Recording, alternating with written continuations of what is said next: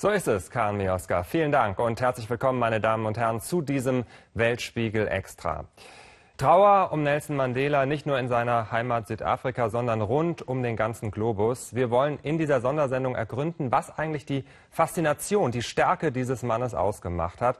Eines Mannes, der 27 Jahre lang im Gefängnis saß und daran nicht wie viele andere zerbrochen ist, sondern zurück in der Freiheit zum Versöhner seines Landes wurde. Manchmal sagen Bilder ja mehr über eine Persönlichkeit aus als viele Worte. Deshalb zu Beginn ein paar kurze Szenen aus dem bewegten Leben des Nelson Mandela. Und die Musik, die Sie dazu hören, das ist die südafrikanische Nationalhymne in Mandelas Muttersprache, der Sprache der Kosa. Wosa moya,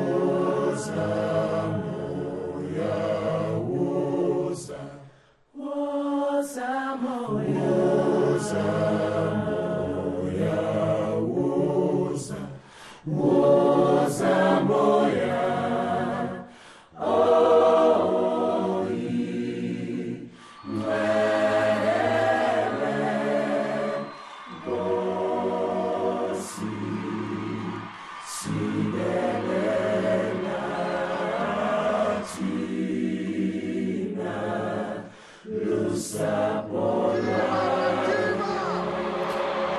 Ja, ein Mann, der eine große Wärme, eine große Fröhlichkeit ausgestrahlt hat, das vermittelt sich schon bei diesen kurzen Aufnahmen. Und wenn man ihm leibhaftig gegenüberstand, dürfte seine Wirkung noch um einiges faszinierender gewesen sein. Also fragen wir jemanden, der das erleben dürfte. Karen Mioska hat ihn gerade schon angekündigt. Thomas Roth, guten Abend. Schönen guten Abend. Ja, Herr Roth, wir kennen Sie heute als Tagesthemenmoderator. Davor waren Sie viele Jahre lang Korrespondent, auch in Südafrika. Ich, ich habe Sie gerade beobachtet bei diesen Bildern. Für Sie ist das heute schon auch ein emotionaler Tag, oder? Ja, das ist es wirklich. Es ist auch für mich ein Stück Abschied äh, von einem Mann, den ich persönlich habe erleben dürfen, was ein großes Privileg war. Ähm, und auch ein Stück Orientierung. Äh, nicht nur für mich war, um Gottes Willen, sondern, wie Sie es gesagt haben, weltweit, aber natürlich auch für mich als Person. Sie haben mal gesagt, diese Begegnung, diese erste Begegnung mit Mandela war vielleicht der beeindruckendste Moment Ihrer ganzen Laufbahn. Was war so beeindruckend? Als er nach 27 Jahren Haft aus dem Viktor-Wester-Gefängnis ich muss sagen, im Grunde schlenderte mit einer großen Eleganz. Niemand hatte ihn vorher gesehen, außer denen, die hinter den Kulissen verhandelt hatten mit ihm. Großer, schlanker Mann, elegant, fast beiläufig ist er aus diesem Gefängnis äh, herausgelaufen. Das war ungeheuer beeindruckend. An seiner Seite Winnie Mandela. Äh, das war, alleine das war schon bewegend. Äh, wenig später stand er auf dem Rathausbalkon von Kapstadt äh, und hielt seine erste öffentliche Rede und niemand wusste, was wird er, was wird er sagen. Hätte er gesagt, zünde dieses Land an, wäre das passiert. Da standen zigtausende von Menschen, äh, die auf sein Wort hörten. Er sagte das Gegenteil. Einer seiner ersten Sätze, wenn ich mich recht erinnere, war I'm a humble servant of you, the people. Ich bin ein demütiger Diener von euch, dem Volk. Und dann hat er eine Botschaft der Versöhnung gebracht. Und wenn man wusste, was in diesem Apartheid-System passierte, war das schon sehr bewegend, auch für mich. Ich stand als Korrespondent nicht sehr weit davon weg. Das war ein entscheidendes Signal, dass dieses Land nicht in Flammen aufgeht. Ein entscheidendes Signal. Und äh, drei Tage später waren Sie dann der Erste, der ein Fernsehinterview mit Mandela nach diesen 27 Jahren im Gefängnis führen konnte. Und in diesen Beitrag von damals schauen wir mal kurz rein.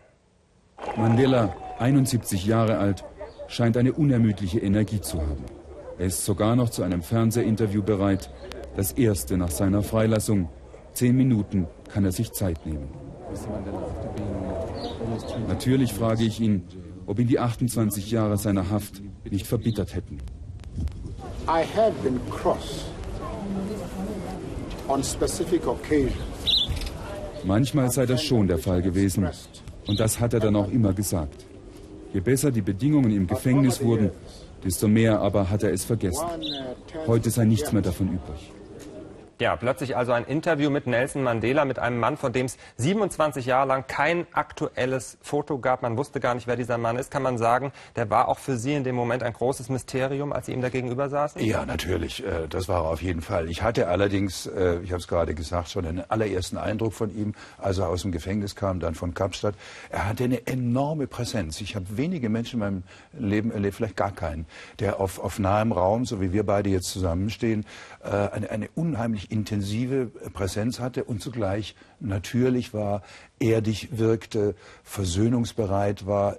Er war irgendwo weich. Auf der anderen Seite hat sich dann später gezeigt, eben auch äh, sehr beharrlich. Ich habe ihn da auch gefragt in dem Interview, haben Sie daran gedacht, dass Sie umgebracht werden können? Es gab damals viele bewaffnete Weiße im Übrigen äh, in, in, äh, sehr gefährlichen äh, äh Waffen und Vorhaben.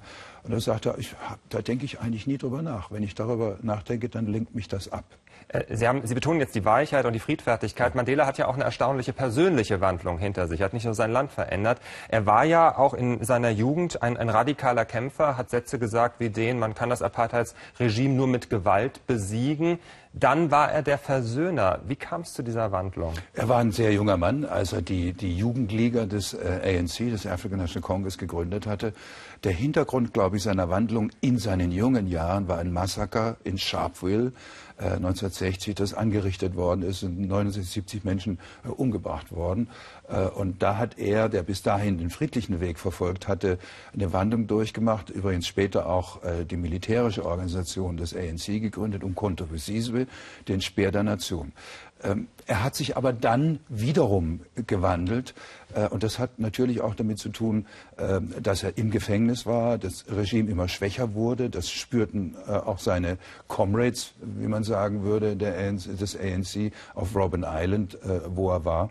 Und er hat sich dann, und dabei ist er geblieben, und den Moment hatte ich ja schon beschrieben, sich ausschließlich für eine friedliche Taktik ähm, äh, entschieden, hat aber, als er gefragt worden ist, Sie dürfen früher raus, also dann später rauskam, fünf Jahre früher, wenn Sie das Recht auf den bewaffneten Kampf aufgeben, dann hat er gesagt, wie kann ich das tun äh, für meine Menschen, wenn ich äh, eines meiner grundlegenden Rechte aufgebe. Das hat er nicht getan, aber er hat sie nicht genutzt. Er hat sie nicht genutzt, er war friedfertig und äh, heute würdigen alle den Staatsmann, den Friedensbringer, den Versöhner Nelson Mandela. Weltweit hängen Fahnen auf Halbmast.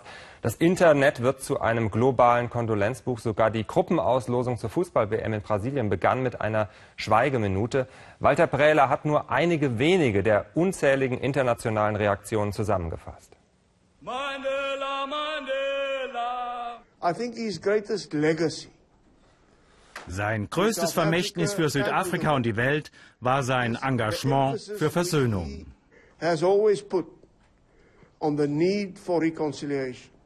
Er war außergewöhnlich großzügig und hat sogar denen vergeben, die ihm so viel Leid zufügten. Ihn zu treffen war ein Privileg. Als ich ihm für sein Lebenswerk dankte, sagte er, das Verdienst gehöre anderen. Er ließ uns alle verstehen, dass niemand für seine Hautfarbe bestraft werden darf und auch nicht für die Umstände, unter denen er geboren wurde. Sein Name wird nicht nur in den Geschichtsbüchern fortbestehen, sondern auch in den Herzen und Gedanken vieler Menschen weltweit. Ich bin einer von den vielen Millionen, die er inspiriert hat. Das Erste, was ich überhaupt jemals politisch unternommen habe, war der Protest gegen die Apartheid.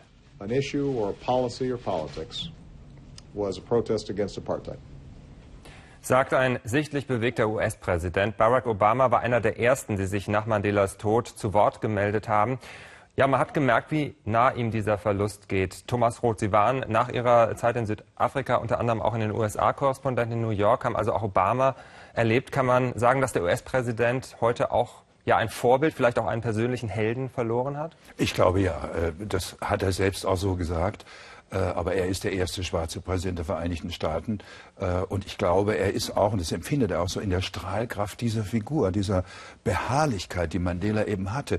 Wir haben vorhin über die Gewaltfrage äh, geredet. Für ihn war klar, jeder Mensch muss eine Stimme haben in einem Land, in dem eine Minderheit von Weißen eine große Mehrheit von Schwarzen knechtet. Das kann so nicht gehen. Und er blieb beharrlich dabei und ist dann äh, am Ende dadurch auch, ich bin sicher, für Barack Obama ein Vorbild geworden, der in einer vergleichbaren Lage war. Mhm. Es gibt natürlich Rassismus auch in den Vereinigten Staaten gegenüber einem schwarzen Präsidenten, spürt man übrigens manchmal heute auch noch, äh, sozusagen subkutan, so ein bisschen als äh, äh, auf, auf einer unteren Ebene, aber es ist noch da. Äh, Obama weiß sicher genau, was das bedeutet. Mhm. Ich bin sicher, Mandela war für ihn ein Vorbild, es geht, wenn ich dabei bleibe, wenn ich beharrlich bin und meine Vision verfolge und trotzdem pragmatisch bleibe. Das alles zusammen war für mich Mandela, ich will mich nicht mit Barack Obama vergleichen, aber ich nehme an, es war eine ähnliche Qualität, was ihn, äh, ihn zum Vorbild gemacht hat.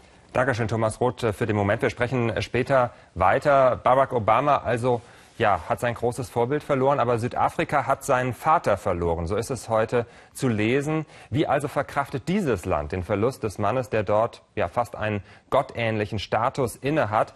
Eine Frage, die ich jetzt an unseren Korrespondenten Uli Neuhoff weitergebe, der vor dem immer noch von vielen Menschen umlagerten Haus Mandelas in Johannesburg steht. Uli, wie nachhaltig wird der Tod Mandelas Südafrika erschüttern? Also er wird von allen tatsächlich Tata Madiba genannt, Vater, Vater Madiba genannt. Und wir sehen ja heute hinter mir, es sind so viele Leute da wie den ganzen Tag noch nicht. Den ganzen Tag sind Leute gekommen und gegangen. Und ich glaube, er wird äh, in den Herzen und in den Gedanken der Menschen hier bleiben. Ich glaube, er ist nicht wirklich gegangen. Viele, wenn man hier mit den Leuten spricht, viele sagen ja auch, seine Seele ist noch da. Und zumindest ist die, die Strahlkraft, über die wir alle reden, und die Symbolkraft, die Nelson Mandela hatte, die ist auf jeden Fall noch da. Und die wird wohl auch, glaube ich, bleiben und auch noch über Generationen, möglicherweise Generationen überdauern. Öffentlich war er ja aufgrund seiner schweren Erkrankung schon länger nicht mehr präsent, aber viele haben gesagt, allein durch seine Existenz hat er dieses Land immer noch zusammengehalten. Wie wird das nun nach seinem Tod weitergehen? Mancher fürchtet, Südafrika könnte zerfallen, zerbrechen. Das glaube ich nicht. Ich glaube, der, der, die Antwort ist schon teilweise in der Frage gegeben worden. Äh, der zehn Jahre war er von dem politischen Leben praktisch ausgeschlossen. Teilweise, weil er es selber so wollte, teilweise, weil er zum Schluss eben auch sehr, sehr schwach war. Äh, Südafrika hat schon ohne ihn Politik gemacht, kann man sagen. Und die ganzen Flügelkämpfe, die wir jetzt sehen und so weiter, die werden sicherlich weitergehen. Die werden sich möglicherweise auch noch verschärfen. Und die nächsten Wahlen sind ja jetzt äh, im kommenden Jahr, gleich am Anfang im Mai werden die wahrscheinlich sein. Da wird sich dann schon zeigen, dass äh, Südafrika dringend solch eine Klammer bräuchte wie Nelson Mandela. Diese Klammer kann aber eben nur dann funktionieren, wenn, man, äh, wenn, wenn jeder das auch möchte und wenn man sich an die Werte erinnert, die, für die Nelson Mandela steht. Und im Moment sieht es eher so aus, als würden die Pole so ein bisschen auseinandertreffen, was möglicherweise auch ein demokratischer Prozess ist. Aber äh, die große Vereinigung dieses Landes, diese Rainbow Nation, von der Nelson Mandela immer gesprochen hat, da muss noch sehr, sehr, sehr viel gearbeitet werden. Da. Diesen Gedanken wollen wir noch mal äh, vertiefen. Nelson Mandela hinterlässt äh, viel. Wir haben das gehört. Sein Lebenswerk, seinen Namen, der längst zur lukrativen Marke geworden ist. Aber eben auch die große politische Lücke. Bei seiner Partei, dem ANC, die er maßgeblich mit aufgebaut hat, etwa weiß schon lange nicht mehr nie, äh, niemand mehr so recht, wofür sie eigentlich steht. Und so fragen viele, wie geht es also weiter mit Südafrika? Esther Saub dazu. Mandela als Bildmotiv. Noch im April lädt sich Südafrikas Präsident Zuma bei seinem schon todkranken Amtsvorgänger zum Fototermin ein. Auch die Familie beansprucht den beliebten Vater und Großvater für sich. Seine Bilder aus dem Gefängnis sollen Millionen eingebracht haben, um die sich inzwischen die Erben streiten. Die Marke Mandela ist lukrativ. Das weltberühmte Lächeln verkauft sich. Schon zu Lebzeiten wurde die Ikone der Anti-Apartheidsbewegung überall feilgeboten. Ein politisches Andenken pflegt dagegen das Mandela-Haus in Soweto. Hier hat er von 1946 bis zu seiner Verhaftung gelebt. Und auch wenn er später luxuriöser wohnte, bleibt Mandela für die Menschen in Soweto einer von ihnen. Nach seiner Freilassung hat Mandela hier jedes einzelne Haus besucht. Er begegnete den Menschen so bescheiden. Er sagte, du musst den Leuten auf Augenhöhe entgegentreten. Augenhöhe hat lange gefehlt in Nelson Mandelas Leben. Er wuchs auf in einem zweigeteilten Land, in dem die Weißen auf die Schwarzen heruntersahen. Oder schlimmer noch, sie mit Füßen traten. Heute leben Weiße und Schwarze weitgehend friedlich nebeneinander her. Jede Volksgruppe pflegt ihre eigenen Traditionen. Es sind erste kleine Schritte auf dem Weg zu Nelson Mandelas Regenbogennation. Familie Chabalala in Johannesburg hat den Ex-Präsidenten beim Wort genommen. Gegen alle Widerstände der Gesellschaft. Es gibt immer Verwirrung. Du musst doch irgendwas Besonderes gemacht haben. Schließlich ist deine Frau eine Weiße. Aber ich sage, in dem Moment, wo du die Hautfarbe siehst, hast du schon wieder was falsch gemacht. Das Ehepaar ist auf dieselbe Schule gegangen. Für ihre Eltern wäre das undenkbar gewesen. Die Geschichte kann man einfach nicht ausblenden. Aber wenn du deine Augen aufmachst und wirklich versuchst, miteinander zu leben, ist das etwas Wunderbares. Ich glaube allerdings nicht, dass unsere Generation die Regenbogennation sein wird, auf die alle hoffen. Erst vor 23 Jahren endete die Apartheid. Vielleicht noch zu kurz, um die Wunden zu heilen. Ja, Uli Neuhoff, die von Mandela beschworene Regenbogennation ist Südafrika in den 23 Jahren sicher nicht geworden. Wie beobachten Sie denn das Verhältnis von Schwarzen und Weißen heute? Es hat sich sicherlich gebessert, aber die, die, die alten Geschichten gibt es natürlich immer noch. Und ich glaube, äh, ein Teil der Antwort darin liegt möglicherweise auch darin, dass sich die Lebensverhältnisse nicht angeglichen haben. Äh, die, die, das Leben ist teilweise so unterschiedlich. Die einen wohnen in einer Hütte, die einen Lehmboden hat, die anderen wohnen in riesigen Häusern mit äh, Pool und Gärtnern und Mates und Hilfsangestellten und allem Möglichen und fünf Autos wenn, wenn so große Unterschiede herrschen, dann kommt man einfach gar nicht zusammen, weil man völlig unterschiedliche Erfahrungen gemacht hat. Und das ist, glaube ich, nach wie vor das riesige Problem in Südafrika, dass es in den letzten Jahren, in diesen 23 Jahren des neuen Südafrikas nicht geschafft wurde, die Lebensverhältnisse anzugleichen. Im Gegenteil, sie sind sogar noch, noch stärker geworden, sie haben sich verschärft, die Reichen sind immer reicher geworden und die Armen können sich immer noch nichts leisten. Es gibt einen Hoffnungsschimmer, ich will ja nicht nur Negatives sagen, sondern es gibt auch einen Hoffnungsschimmer. Es gibt eine schwarze Mittelklasse, die sich herausgebildet hat, die gut ausgebildet ist, die gut verdient. Und das ist so möglicherweise der Träger dieser Regenbogennation, über die wir die ganze Zeit sprechen. Weil wenn ein Bankangestellter mit einem Bankangestellten Mittagessen geht und der eine ist schwarz und der andere ist weiß, dann haben die sich was zu erzählen, dann haben die gleiche Lebenswelten. Und dann kann es auch funktionieren. Und ich glaube, so ganz langsam wird eine Regenbogennation entstehen können. Aber das ist noch ein langer Weg, hören wir raus. Dankeschön, Uli Neuhoff, für diese Einschätzung. Danke nach Johannesburg. Ja, wir haben in diesem Weltspiegel extra nun schon einiges gehört über das Wirken und die Bedeutung von Nelson Mandela, aber es gibt natürlich noch viel, viel mehr zu erzählen über diesen Mann, der immerhin stolze 95 Jahre alt geworden ist. Und das macht unser Südafrika-Korrespondent Uli Neuhoff jetzt für uns. Tauchen Sie in den nächsten 30 Minuten nun also ein in das spannende Leben dieses Giganten der Geschichte, wie ihn Bundeskanzlerin Angela Merkel heute bezeichnet hat. Mandela, Mandela, Mandela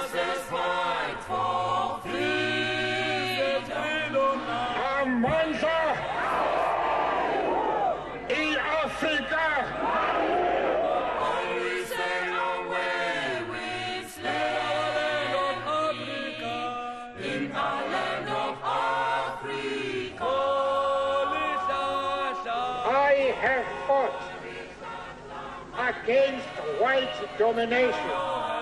Freedom is in your And I have fought against black domination.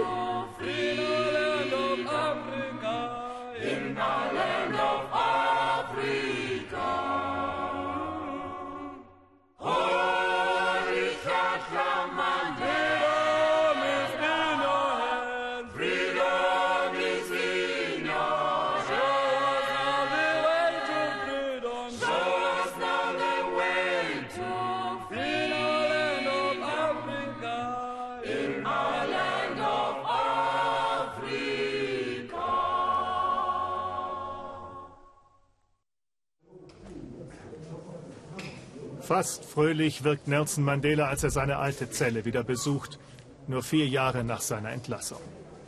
At the time I stayed here, I didn't notice that uh, it was so small, you know. Als ich hier gelebt habe, kam mir das gar nicht so klein vor. Uh, das Bett war, glaube ich, auch etwas größer. Und hier drüben hatte ich meinen Tisch und den Stuhl stehen. Nelson Mandela hatte sich eingerichtet, aber nie aufgegeben.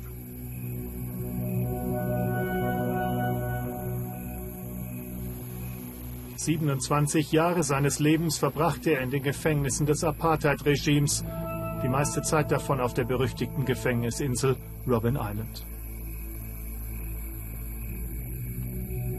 Als er sie wieder besucht, tut er das ohne Bitterkeit und ohne Hass.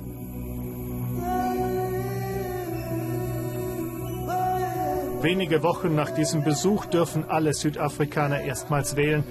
Ein Journalist fragt Mandela, ob er Präsident werden möchte. Ich habe nie darüber nachgedacht, ob ich eines Tages Präsident unseres Landes sein werde. Aber ich mache natürlich, was die Menschen Südafrikas von mir verlangen.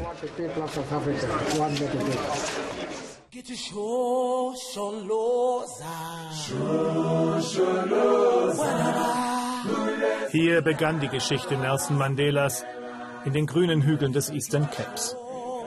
Als er 1918 zur Welt kommt, ist sein Vater ein Berater des Königs der Tembu, einem Stamm des Volkes der Kosa.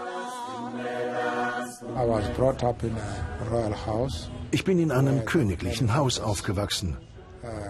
Dort musste man von Anfang an lernen zu teilen. Man war selten alleine, außer man musste auf das Vieh aufpassen. Das gehörte zu den Aufgaben jedes Jungen dieser ländlichen Welt, auch Nelson hütete die Tiere des Dorfes.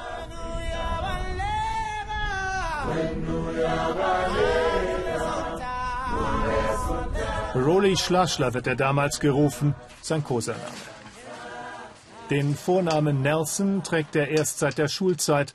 Eine Lehrerin hatte einen englischen Namen für passender gehalten.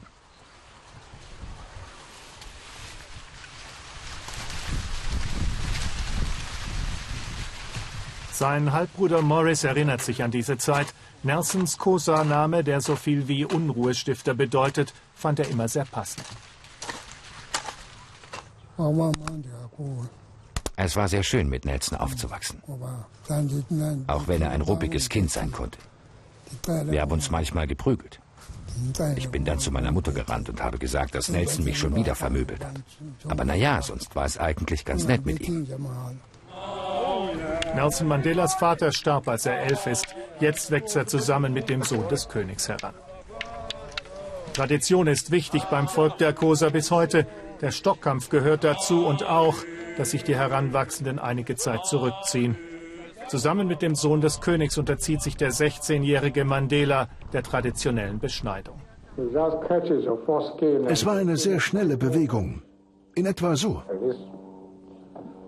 Und noch bevor mir bewusst wurde, was geschah, war die Operation schon vorbei. Aber der Schmerz, der direkt danach in meine Knochen fuhr, war fürchterlich. Jetzt war ich ein Mann und jetzt musste ich für die Befreiung unseres Volkes kämpfen.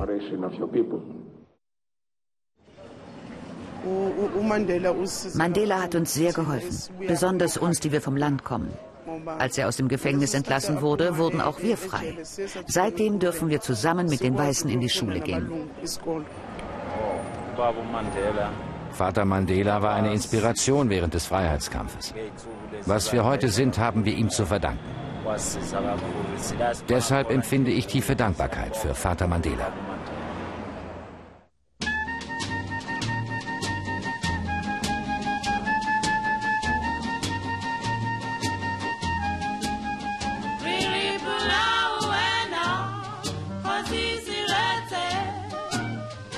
Johannesburg kommt Nelson Mandela 1941. Eigentlich flieht er vor einer arrangierten Ehe, die er nicht eingehen will. Die Millionenstadt ist ein Schock für den jungen Mann vom Land. Als Nachtwächter schlägt er sich durch, studiert und arbeitet in einer Anwaltskanzlei.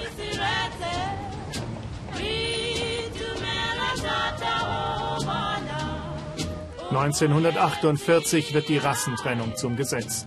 In schneller Folge verschärft die neue Regierung der Nationalen Partei die Unterdrückung der Schwarzen. Mischehen sind verboten, der Zugang zu Bildung und Wirtschaft eingeschränkt für Schwarze.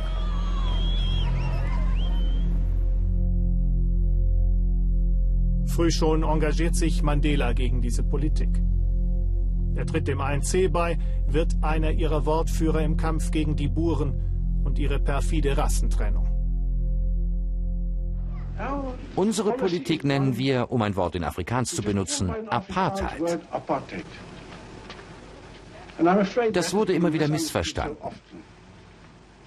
Es kann vielleicht besser noch mit Politik der guten Nachbarschaft übersetzt werden.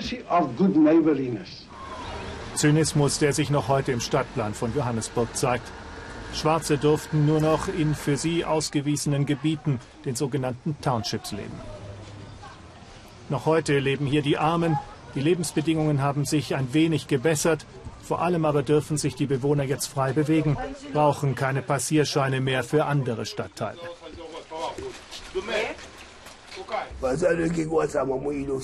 An einem Sonntag bist du nicht in die Innenstadt gegangen. Denn wenn ein Weißer auf den Bürgersteig lief, musstest du ihm Platz machen, auf der Straße gehen. Du warst ihnen völlig egal. Aber wenn du stehen bliebst und dir die Schaufenster anschauen wolltest, dann haben sie dich verhaftet. Apartheid, das war wirklich schlecht. Am 21. März 1960 eröffnet die Polizei das Feuer auf friedliche Demonstranten. 69 Menschen sterben. Es ist ein Wendepunkt in der Geschichte Südafrikas und Mandelas. Viele von uns glauben, dass es sinnlos ist, weiterhin nur mit friedlichen und gewaltlosen Mitteln zu kämpfen, wenn der Regierung nichts anderes einfällt, als unbewaffnete Menschen hinzuschlachten. Der friedliche Widerstand ist dem bewaffneten Kampf gewichen. Von jetzt an befiehlt Nelson Mandela aus dem Untergrund Sabotageakte gegen das weiße Unterdrückerregime. Er ist Befehlshaber des militärischen Arms des ANC. Keine zwei Jahre später wird Nelson Mandela verhaftet, 1964 mit zehn Mitangeklagten zu lebenslanger Haft auf Robben Island verurteilt. Hier sperrt das Apartheid-Regime über Jahrzehnte alle namhaften ANC-Mitglieder weg, um ihren Willen zu brechen. Das Gefühl der Solidarität war sehr stark bei uns. Es war ein Band, das uns zusammengehalten hat. Dieses Gefühl der Solidarität hat uns stark gemacht. Es hat uns inspiriert.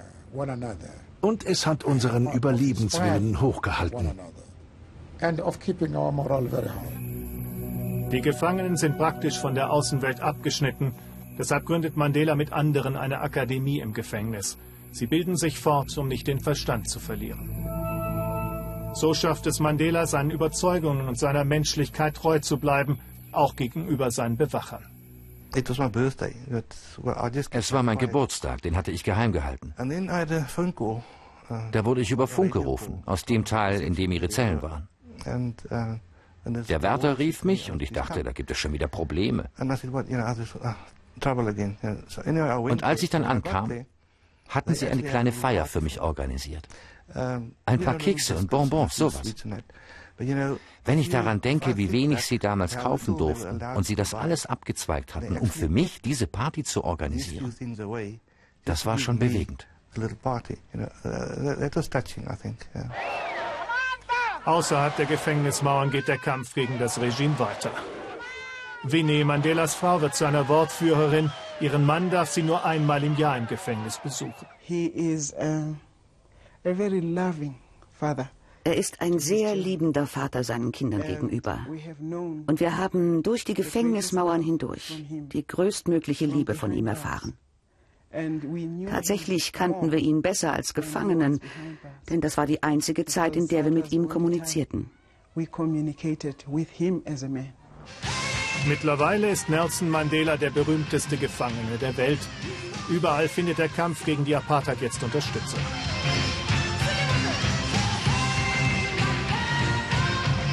Zu Mandelas 70. Geburtstag das größte Solidaritätskonzert in London. Aber es dauert noch anderthalb Jahre, bis er freigelassen wird.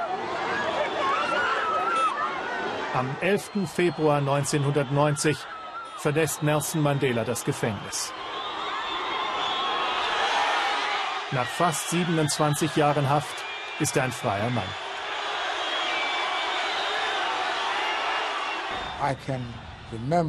Ich kann mich daran erinnern, wie verwirrt ich war, dass so viele Menschen gekommen waren. Ich hatte ein paar Leute am Gefängnistor erwartet, aber nicht diese Menge.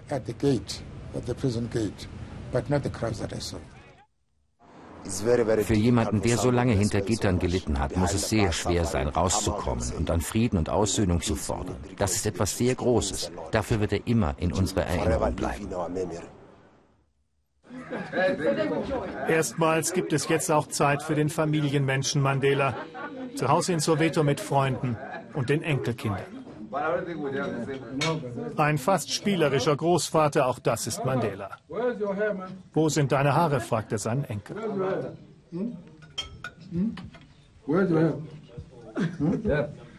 Es sind kurze Momente, denn jetzt ist er der Verhandlungsführer des ANC.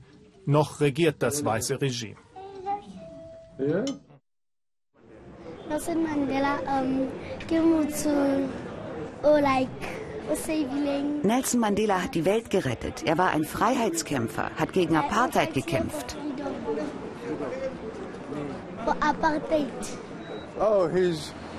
Er war ein Mann, der versuchte, den Frieden zu fördern. Und das ist erstaunlich in diesem Land. Erstmals treffen die Delegationen des Apartheid-Regimes und des ANC zusammen. Vor Monaten noch undenkbar verhandeln sie jetzt über ein Ende der Rassentrennung. Der Kerkermeister F.W. de Klerk und der ehemalige Gefangene Mandela. Ich lernte ihn als eine ziemlich beeindruckende Persönlichkeit kennen. Er war größer, als ich es erwartet hatte. Er strahlte Ruhe und Autorität aus. Und irgendwie mochte ich ihn. In den Townships wüten gleichzeitig erbitterte Straßenkämpfe. Angehörige des Volkes der Zulu attackieren die Kosa, zu denen Mandela gehört. Tausende sterben. Mandela vermutet das weiße Regime hinter den Unruhen.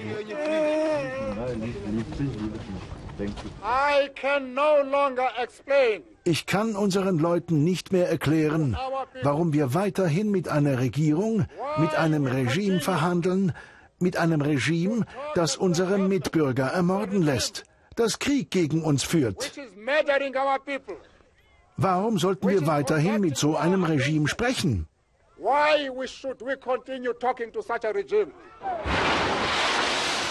Von fast allen Seiten wird der Friedensprozess gestört. Die Ultrarechten stürmen den Verhandlungsort.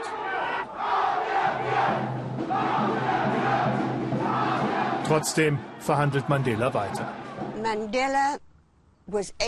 Mandela war vermutlich der Einzige, der in der Lage war, sich mit de Klerk an einen Tisch zu setzen.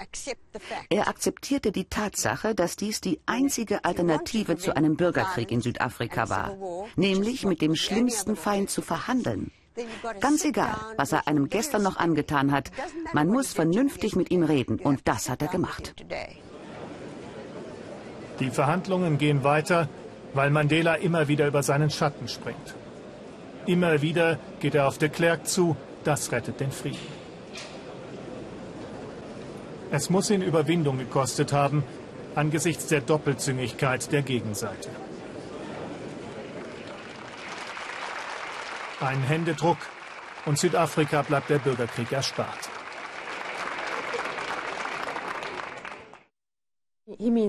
Er bedeutet Liebe. Er steht für Hoffnung und Frieden für uns. Er ermöglichte uns einen Neuanfang. Er wollte eine Nation aufbauen und die Vergangenheit und die Apartheid ruhen lassen. Das war schwer damals, aber Vergebung ist süßer als Rache. 1993 wird Nelson Mandela der Friedensnobelpreis verliehen, zusammen mit F.W. de Klerk, weil sie nicht aufgegeben haben. In Südafrika ist die Apartheid jetzt abgeschafft.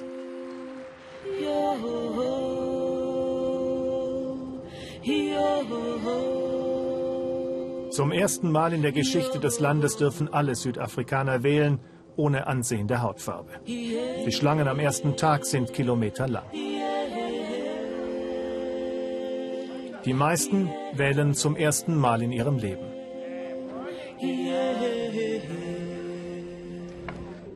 Dafür sind Menschen gestorben.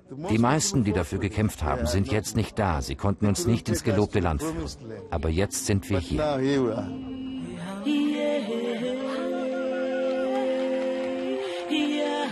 Nelson Mandela wird mit überwältigender Mehrheit zum Präsidenten gewählt.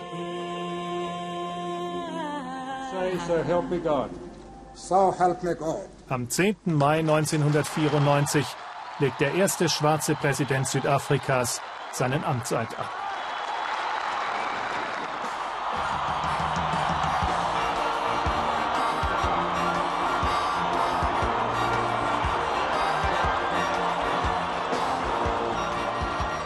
Für Südafrika beginnt eine neue Ära und Nelson Mandela steht wie kein anderer für dieses neue Südafrika.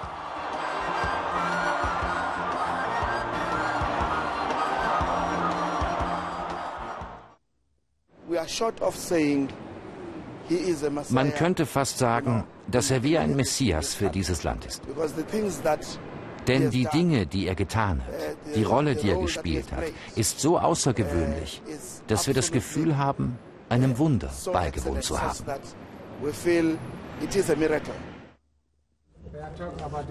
Mandela ist 76, als er das Präsidentenamt übernimmt. Trotzdem stürzt er sich mit Energie und Charme in die Arbeit.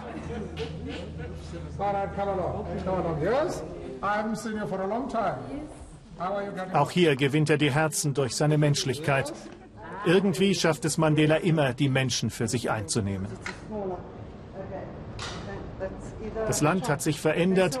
Überall ist das zu spüren, in seinem Umfeld ganz besonders. Er ist so voll mit Liebe. Meine Kinder haben bemerkt, wie ich mich verändert habe, in der Art, wie ich mit ihnen umgehe. Ich bin jetzt viel mehr im Einklang mit mir selbst. Und das kommt vom Präsidenten. Der hat mich gelehrt, mit mir im Einklang zu sein. Nelson Mandela hält sich weitgehend aus der Tagespolitik heraus. Die überlässt er seinen Vertrauten. Er konzentriert sich auf seine Hauptaufgabe, wie er es nennt, die Aussöhnung einer zerrissenen Nation. Die Verantwortung, diese Regierung zusammenzuhalten, liegt ganz allein auf meinen Schultern. Es ist meine Aufgabe, diese Nation wieder aufzubauen und zu versöhnen. Ich muss die Führung übernehmen und meine eigenen Gefühle unterdrücken. Ich darf nicht aus dem Bauch heraus handeln. Ein Leitspruch, dem Nelson Mandela auch 1995 folgt. Die Sanktionen sind aufgehoben. Südafrikas Rugby-Nationalteam darf wieder an internationalen Turnieren teilnehmen. Die Mannschaft erreicht das Endspiel der Weltmeisterschaft. Vor dem Finale kam er in die Umkleidekabine, um uns Glück zu wünschen. Was ich am beeindruckendsten fand, ist, dass er nicht einfach nur Glück gewünscht hat. Er kam herein und sprach mit jedem. Und das, was er sagte, bedeutete etwas für dich in deiner Position zu diesem Zeitpunkt. Es war nicht nur ein allgemeines viel Glück. Rugby ist der exklusive Sport der Weißen, der Unterdrücker. Mandela aber streift sich das Nationaltrikot über. Eine Geste der Versöhnung, die für viele Weiße in Südafrika völlig überraschend kam. Das Land war auf Messerschneide damals. Und dann kam der Sport und vor allem die Rugby-Weltmeisterschaft. Es war sicher nicht die Weltmeisterschaft selbst, sondern die Dinge, die im Umfeld passierten. Es war Nelson Mandela, der mit Bedacht seine Unterstützung für das Rugby-Nationalteam zeigte, eine überwiegend weiße Mannschaft, und sich damit die Unterstützung der weißen Südafrikaner sicherte. International befreit sich Südafrika mit seinem Präsidenten Nelson Mandela aus der politischen Isolation. Südafrika ist wieder salonfähig. Mehr noch, die ganze Welt drängt sich um diesen Präsidenten.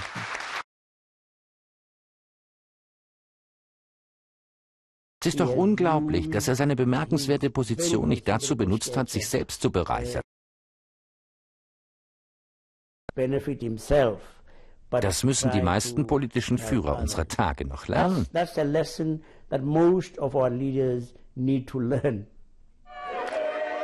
Und er ist ein Mann des Volkes. In den Townships verehren sie Mandela als ihren Heilsbringer. In diesem Elendsviertel bei Kapstadt ruft ihm sogar einer zu, du bist der zweite Moses. Nelson Mandela bleibt auch als Präsident den Menschen verbunden. Hört ihnen zu, sie fühlen sich ernst genommen. Auch Jahre später erinnern sie sich. Er sagte uns, dass wir ruhig bleiben sollen. Eines Tages werdet ihr ein eigenes Haus bekommen, aber das kann nicht sofort geschehen. Es wird noch einige Zeit dauern, aber am Ende werdet ihr euer eigenes Haus haben. Vielleicht kein großes, aber ihr werdet ein Dach über dem Kopf haben. Mittlerweile hat Veronica ihr Haus und erinnert gerne an den Besuch des ersten schwarzen Präsidenten in ihrem Viertel.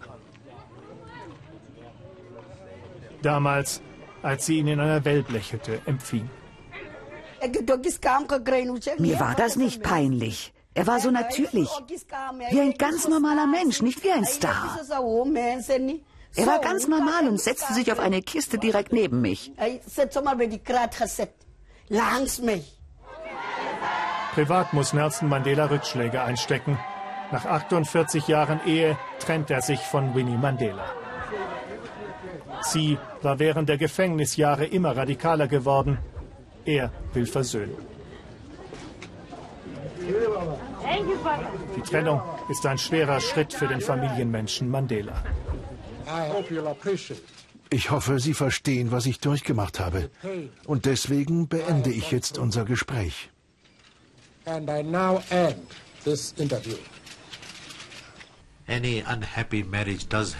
Jede unglückliche Ehe bewirkt etwas. Und es ist allseits bekannt, dass diese Ehe am Ende nicht glücklich war.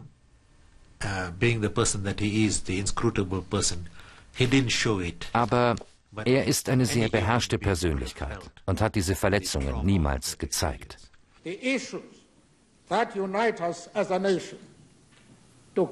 Fünf Jahre ist Nelson Mandela Präsident von Südafrika. Jetzt zieht er sich, wie angekündigt, zurück.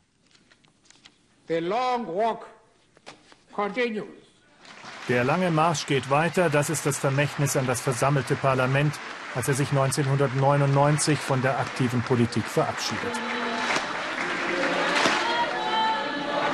Der friedliche Übergang von der Apartheid zum demokratischen Staat ist geschafft.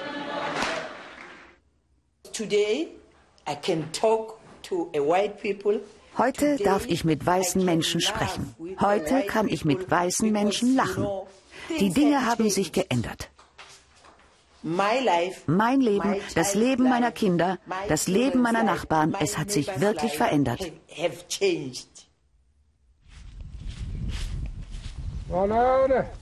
Mandela ist jetzt 81 Jahre alt und er setzt sich zur Ruhe. Jetzt verbringt er wieder mehr Zeit in Kuno, seinem Heimatort am Eastern Cape. Die Menschen verehren ihn auch hier. Madiba, sein Klarname, wird immer gebräuchlicher. Nachdem ich als Präsident zurückgetreten war, kamen einige und sagten, jetzt könne ich ja irgendwo Dorfältester werden. Aber ich habe ihnen gesagt, erst Präsident eines ganzen Landes gewesen zu sein und dann nur Dorfvorsteher, das mache ich nicht.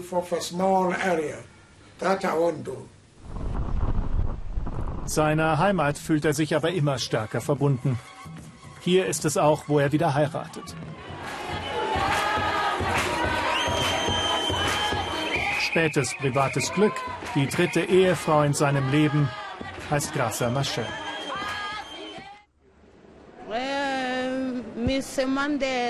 Herr Mandela ist unser Vater. In der Kirche bete ich immer für ihn. Er ist ein Vorbild, an dem sich Menschen orientieren können. Seine Fähigkeit zu vergeben, das ist es, was sich alle Südafrikaner zum Vorbild nehmen sollten.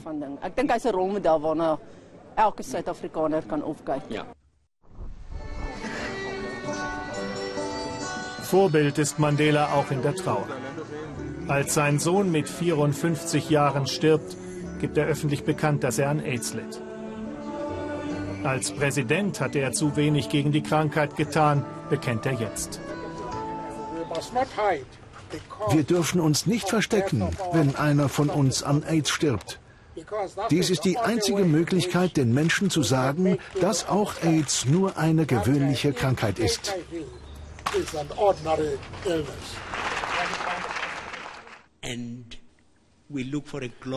Von nun an nützt Mandela seine schwindende Kraft als moralischer Ratgeber für die Mächtigen dieser Welt und als Mahner. Wie sehr muss Gott Südafrika lieben, um uns ein so unbezahlbares Geschenk zu machen? Nach 27 Jahren Kerker wären die meisten von uns von Bitterkeit zerfressen und würden auf Rache sinnen.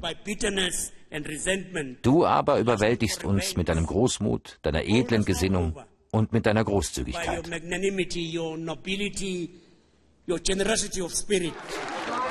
Die letzten Jahre verbringt Nelson Mandela sehr zurückgezogen. Nur selten noch zeigt er sich vor Kameras, wie hier zu seinem Geburtstag. Familienidylle, die hinter den schönen Bildern zu bröckeln beginnt. Seine Kinder streiten sich ums Erbe. Mr. Nelson Mandela. Zur Schlussveranstaltung der Fußball-Weltmeisterschaft in Südafrika verzaubert Mandela die Weltöffentlichkeit noch einmal mit seinem berühmten Lächeln. Es wird sein letzter öffentlicher Auftritt sein. Oh, ich glaube, dass man sich an ihn wie an Mahatma Gandhi erinnern wird. Vielleicht sogar noch stärker. Wenn ich auf das letzte Jahrhundert zurückblicke, dann gibt es doch nur die beiden weltweit. Wen denn sonst noch? Das sind die beiden Männer, die ihre Lebensphilosophie tatsächlich in die Praxis umgesetzt haben. Das hat kein anderer geschafft.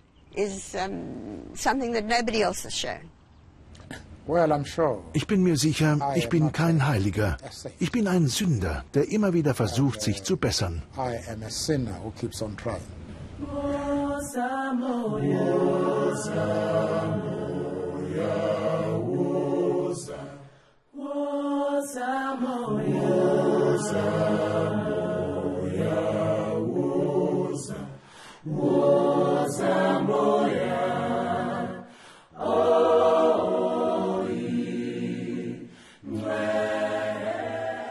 Ja, das war der Nachruf unseres Südafrika-Korrespondenten Uli Neuhoff auf Nelson Mandela. Und ich frage jetzt noch mal Thomas Roth, der Anfang der 90er Jahre für die ARD in Johannesburg war und Nelson Mandela mehrfach getroffen hat. Herr Roth, wie bewahren Sie ihn sich jetzt in Erinnerung? Was bleibt Ihnen persönlich von diesem Mann? Also äh, er war eine moralisch geprägte Persönlichkeit mit seiner Vision, die er beharrlich verfolgt hat. Was mir aber in Erinnerung ist, und ich habe häufiger mit ihm in Soweto drehen können, ich war mit ihm in der Transkai, es war ein Familienmensch. Äh, der hat geleuchtet, wenn die Kinder um ihn herum waren. Sein Haus war immer voll, wenn ich da war, mit vielen, vielen Kindern, viel, viel Familie. Ich glaube, das war am Ende sein größter Wunsch, dass er das noch erleben darf und äh, erleben durfte, äh, als er dann in Freiheit kam. Und wird Nelson Mandela auch über seinen Tod hinaus in die Welt hinaus leuchten? Was glauben Sie? Oh ja, davon bin ich fest überzeugt. Ähm, die, die große Leistung von ihm ist eben doch, dass er einerseits ein Visionär war, auf der anderen Seite aber ein Pragmatiker, der mit großer Beharrlichkeit seine Vision verfolgt hat. Und ich glaube, viele Probleme in der Welt ließen sich lösen mit einer solchen Persönlichkeit, die ganz im Kern eine friedfertige, eine ausgeglichene, charismatische Persönlichkeit war. Ich glaube, als solchen werden wir ihn in Erinnerung behalten und selbst für Journalisten kann so jemand ein Vorbild sein. Dankeschön, Thomas Roth, für diese auch sehr persönlichen Einschätzungen. Vielen Dank, dass Sie bei uns waren. Ja, das war unser Weltspiegel Extra zum Tod von Nelson Mandela. Am Dienstag wird die Welt dann offiziell Abschied nehmen von diesem Mann, dem nicht nur Südafrika so viel zu verdanken hat. Und natürlich wird das erste dann live berichten von der zentralen Trauerfeier aus dem Stadion in Johannesburg. Jetzt im Anschluss haben wir für Sie noch den britischen Spielfilm Die Mandela-Verschwörung ins Programm genommen, der sehr spannend und mitreißend erzählt von Südafrikas Weg zu Demokratie und Freiheit. Von meiner Seite vielen Dank für Ihr Interesse. Einen schönen Abend noch. Tschüss und auf Wiedersehen.